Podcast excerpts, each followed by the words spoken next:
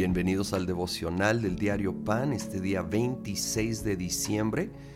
Ahora vamos a continuar con la segunda parte del capítulo 19 de Apocalipsis, esta escena celestial, versículo 11 dice, luego vi el cielo abierto y apareció un caballo blanco, su jinete se llama fiel y verdadero, con justicia dicta sentencia y hace la guerra, sus ojos resplandecen como llamas de fuego y muchas diademas ciñen su cabeza, lleva escrito un nombre que nadie conoce sino solo él, está vestido de un manto teñido en sangre y su nombre es el Verbo de Dios. Lo siguen los ejércitos del cielo montados en caballos blancos y vestidos de lino fino, blanco y limpio. De su boca sale una espada afilada con la que herirá a las naciones, las gobernará con puño de hierro. Él mismo exprime uvas en el lagar del furor del castigo que viene de Dios Todopoderoso. Y luego el 16. En su manto y sobre el muslo lleva escrito este nombre, Rey de Reyes y Señor de Señores. Qué extraordinaria descripción de nuestro Señor. Él es Rey de Reyes y Señor de Señores. Y Él va a volver y va a gobernar con poder con gloria, con justicia. Y su palabra efectivamente es como una espada. Sí, en este lenguaje simbólico nos está describiendo que su palabra es como una espada. Y de hecho la Biblia es comparada a la espada del Espíritu en Efesios 6, 17. La espada más cortante que una espada que penetra, como dice Hebreos, penetra el corazón, penetra las intenciones del ser humano.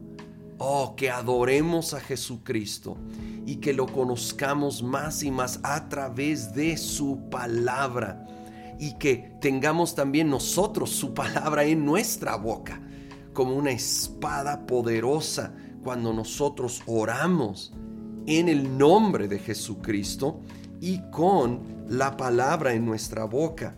Saben, hoy también nos toca la primera parte del Salmo 147, donde leemos en el versículo 4, Él determina el número de las estrellas y a todas ellas les pone nombre. Excelso es nuestro Señor y grande su poder. Su entendimiento es infinito. El Señor es grande, poderoso, tanto que determina el número de las estrellas y hasta les pone nombre.